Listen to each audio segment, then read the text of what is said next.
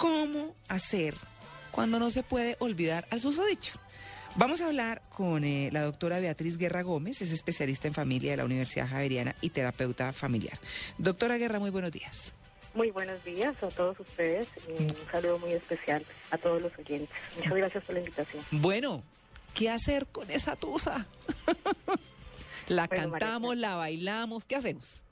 Eh, María Clara, yo creo que ahí, eh, escuchando un poco ahorita a los oyentes y sus experiencias, eh, creo que hay algo importante que es posible decir, eh, decirles a los oyentes si es que de alguna manera la ruptura que uno pueda sufrir afectiva eh, tiene algo de uno cuando la otra persona se va. Es decir, cuando se termina una relación, lo que duele finalmente es esa parte de ti que se llevó. Sí. ¿Y qué quiere decir eso? Pues hay una actividad, hay unas rutinas, hay unas expectativas, hay unos sueños, hay unas costumbres de cosas que hicimos juntos, hay una esperanza de estar juntos, hay muchas ilusiones. Y uno se lo ha abandonado, finalmente. Claro. Y entonces ahí queda esa parte de ti. Y a veces uno cree que en una relación de pareja cada uno tiene su parte y se lleva su partecita, pero resulta que no. Los dos construimos algo juntos.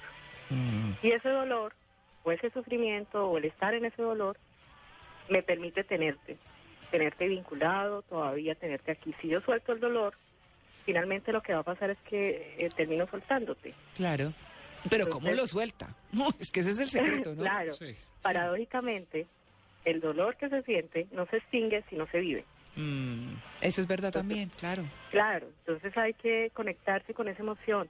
Es posible que suceda que uno quiera saltar la emoción, es decir, no lo pienso, no lo siento, no pasa nada, hago cualquier otra actividad, o salgo con muchas personas, o empiezo a tener otra relación, pero realmente hay que darse un tiempo. Yo creo que algunos de los de los entrevistados ahorita hablaban del tiempo, Sí. toma tiempo, le- le- no es de un día para otro, no hay que acelerarlo, eh, no hay que tratar de creer que no pasó, Mm, no hay que saltarlo, toma tiempo. ¿Cuál es el tiempo?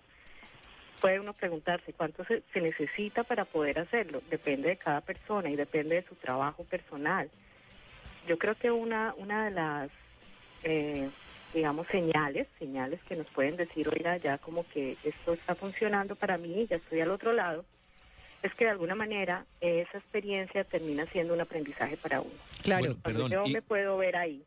Escuchando, escuchando los comentarios de la gente, había uno que decía que estuvo a punto de tirarse No. desde una ventana y Sí. que gracias a un amigo pues Sí, eh, no lo hizo. lo escuché, sí, lo ¿Cómo convence a una persona de eso? Cuando alguien está con una tusa, creo que no entiende razones absolutamente de nada.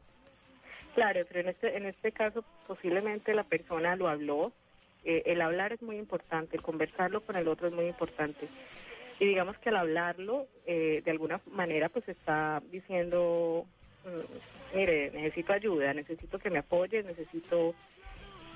Habría que mirar un poco más el caso, qué tan decidido estaba, o en qué momento Claro. de su vida estaba. o Pero si ¿por qué la gente cree- por qué la gente cree que se manifestar su emoción. Sí, ¿por qué la gente cree que se le acabó el mundo? Ya, que no hay Sí, nada no hay más. otra opción. Que ni el trabajo, ni el estudio, ni nada tiene importancia. ¿Qué es lo que pasa ahí? posiblemente tiene que ver con las expectativas que tengo frente a mi vida. Si yo he construido con esa persona mi vida, mi futuro, mi presente, y si te, se lleva algo de ti cuando rompe, y además rompe contigo, y tú eres el abandonado o eres la persona que, que no quiere terminar, pues es, es, es, es algo que pasa, ¿no? Se puede sentir de esa forma como se puede sentir de otra forma. Claro, hay que hablar de los tips que ayudan a sacar la tusa. Pues hay que vivirla, pero, pero ¿cómo sale? Porque hay tusas temporales, ¿cierto? Ahora, ese es un manualito que uno debería tener a la mano. Pero claro. Por si acaso. Claro, tips Sí. para lidiar la tusa. Bueno, eh, eh, eh, primero hay que reconocer que estoy en una ruptura. Es decir, eh, la persona no está conmigo. Mm. Digamos que hasta nuestra vida juntos llegó hasta ese momento.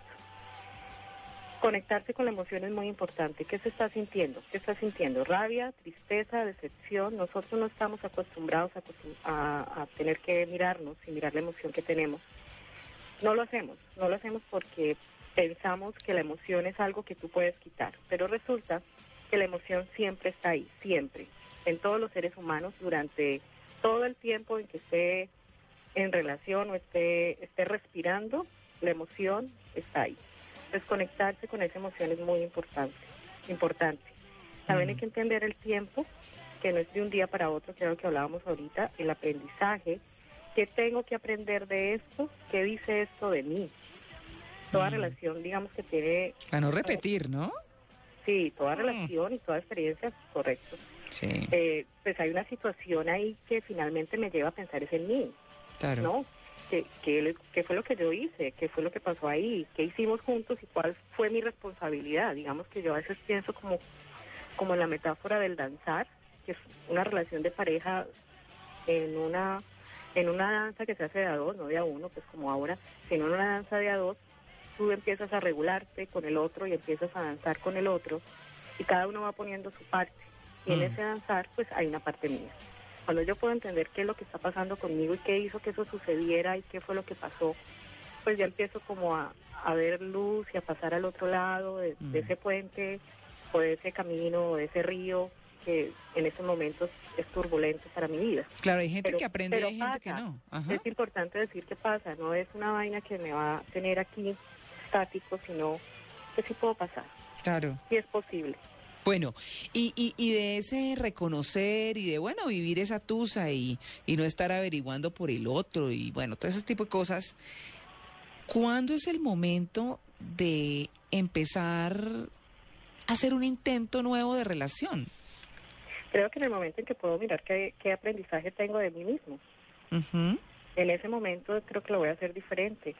Hay casos en los que reiterativamente sucede una y otra vez lo mismo.